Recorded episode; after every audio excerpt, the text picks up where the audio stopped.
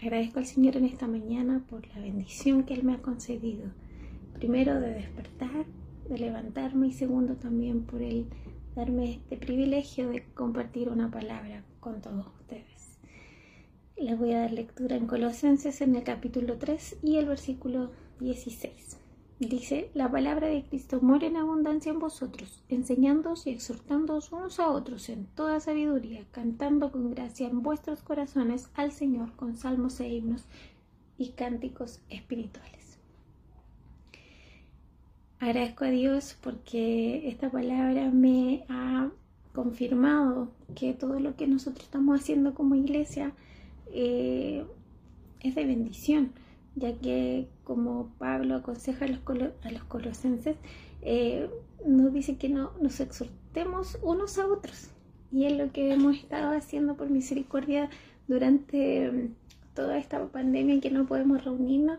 Estos pequeños videos nos, nos han demostrado que cada uno de nosotros tenemos, de, de los miembros de nuestra iglesia, tenemos eh, la posibilidad de entregar un mensaje por por intermedio nuestro, pero un mensaje del Señor, que, que el Señor nos prepara, el Señor nos reviste de su gracia cuando nosotros nos prestamos a, a trabajar, el Señor no mira mi condición, no mira si como soy yo, porque Él puede transformarme completamente.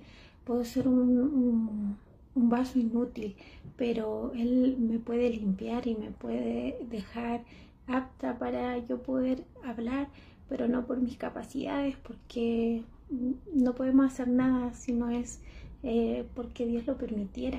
Pero por eso digo que el Señor toma al instrumento que Él quiera y lo limpia para utilizarlo, para beneficio de sus hijos.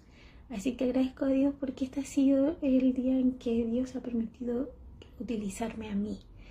Y como ya dije, me confirma este versículo todo lo que hemos estado haciendo. Hemos visto a jóvenes, muy jóvenes, hermanos mayores, mujeres, hombres, y, eso nos confirma de que todos podemos exhortarnos y enseñarnos eh, con sabiduría siempre y cuando nosotros nos prestamos en las manos del Señor y nos llenamos de su palabra, porque aquí dice la palabra de Cristo, amor en abundancia en vosotros. ¿Qué quiere decir eso? Que la palabra de Dios debe ser parte de nuestra vida, de cada día, que sea como la jefa de nuestro hogar, que nosotros podamos cada día recurrir a ella para que eh, abunde en nosotros, porque también Jesús nos dijo que somos libres, somos limpios por la palabra que Él nos ha hablado.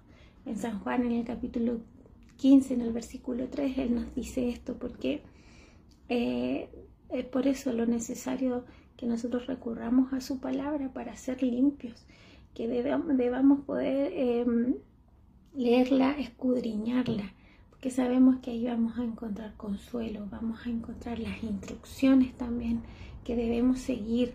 Este capítulo habla del, del viejo, de la vida antigua y la nueva, por lo tanto nos entrega consejos de cómo debemos ser como cristianos. En el capítulo completo encontramos hermosos, hermosos consejos. Entonces nosotros aquí tenemos un instructivo diario que nos permite eh, cumplir con la voluntad del Señor para ser eh, nosotros ser llamados eh, amigos de Jesús como él también lo dijo en, ese, en, ese capítulo 15 de, de San Juan, que nosotros le, le amamos si le obedecemos. Si no le obedecemos, entonces no le amamos. Y ya nosotros sabemos lo que debemos hacer. Nosotros ya conocemos los mandamientos del Señor. Y el mandamiento más importante que nos entregó Jesucristo, que es amarnos unos a otros. Qué difícil, qué grande eh, este mandamiento pero sin embargo, ese mandamiento es el que nos dejó Jesús y si nosotros no lo estamos cumpliendo, quiere decir que no le amamos al Señor. Nuestra declaración de amor puede ser de la boca para afuera solamente y sabemos que eso no es agradable. Cuando a uno le puedan decir que nos aman, pero en realidad nos demuestran otra cosa, eso nos hace sentir mal, ¿cierto? Entonces, nosotros si decimos que amamos al Señor, obedezcámosle porque de esa manera nosotros demostramos, demostramos que lo que decimos es verdad y no somos mentirosos. Entonces, vuelvo a decir, llenémonos con la palabra del Señor. Y también, como dice, exhortándonos unos a otros en sabiduría, cantando con gracia en vuestros corazones al Señor con salmos e himnos y cánticos espirituales.